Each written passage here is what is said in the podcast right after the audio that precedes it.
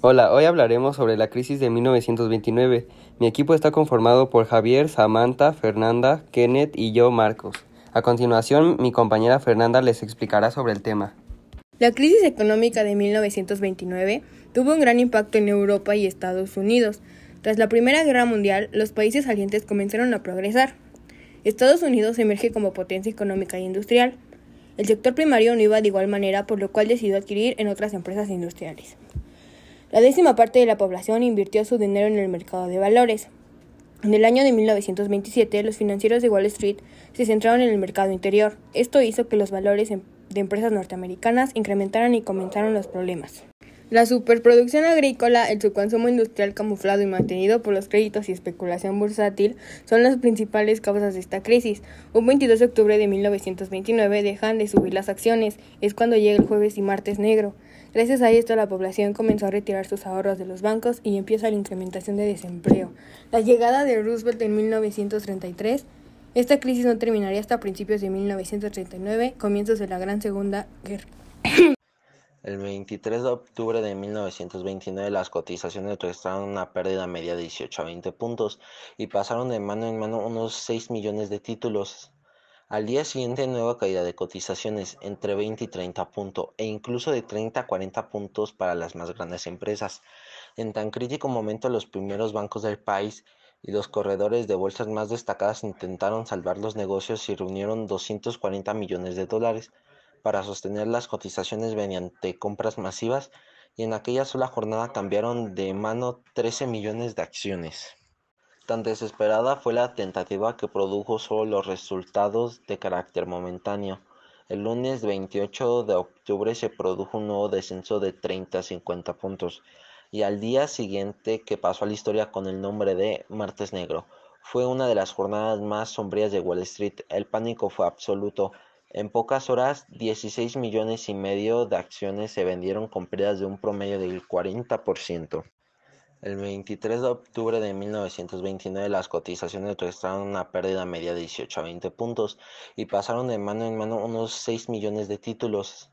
Al día siguiente nueva caída de cotizaciones entre 20 y 30 puntos e incluso de 30 a 40 puntos para las más grandes empresas.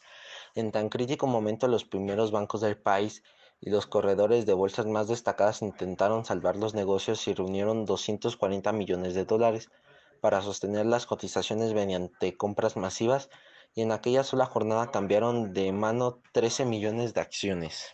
A lo largo de nuestra investigación pudimos percatarnos de la situación que se vivió a lo largo de la década de 1920 y la década de 1930. Ellos no se percataban que en toda esa prosperidad se encontraba apoyada en la situación que se vivía en Europa después de la guerra. Su economía estaba por los suelos y por ello tuvo que pedir prestado a Estados Unidos. Además de que la industria estaba destruida por las batallas bélicas, los estadounidenses quisieron y vieron la forma de expandir su mercado elevando la producción de niveles desmedios sin tomar en cuenta que después de ello se compondrían el antiguo continente y no necesitarían de los productos norteamericanos.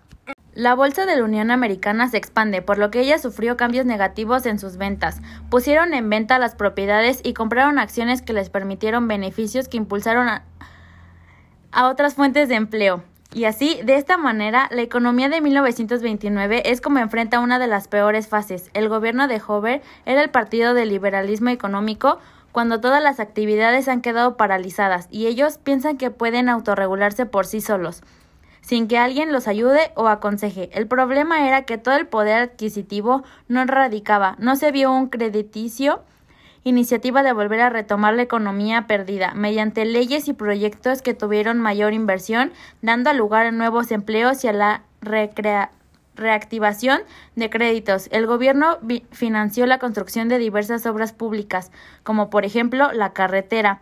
Le dio, le dio empleo a millones de personas y con eso logró incrementar el poder adquisitivo de la población. Otro punto muy importante que se tomó fue el de la devaluación del dólar para facilitar las ventas en el extranjero. Eso es algo confuso de entender, ya que los países, ya que los países europeos necesitaban productos a bajo precio y su moneda era de un menor precio que la norteamericana. Es por ello que al caer la moneda, Gran Bretaña ya podía ver su altura los precios del extranjero y así poder requerir de más productos. Así, los excedentes que habían quedado almacenados fueron circulando hasta que hubo la posibilidad de poder volver a producir y ocupar más personal.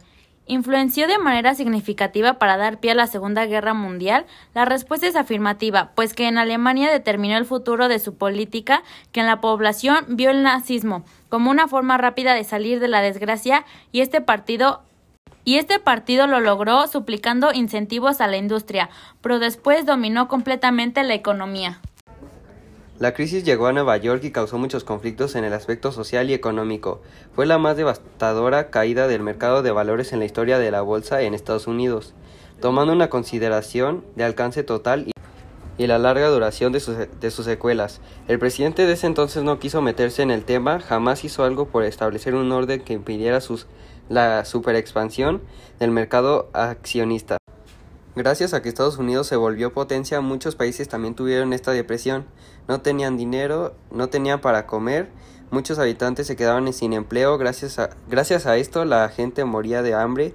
La recuperación no se vio hasta que, hasta que entró un nuevo presidente y puso un nuevo plan que hizo que a poco a poco se fueran recuperando. En conclusión, el presidente no supo cómo manejar el dinero e hizo que la situación económica de la población fuera disminuyendo. Esto fue todo de nuestra parte. Muchas gracias.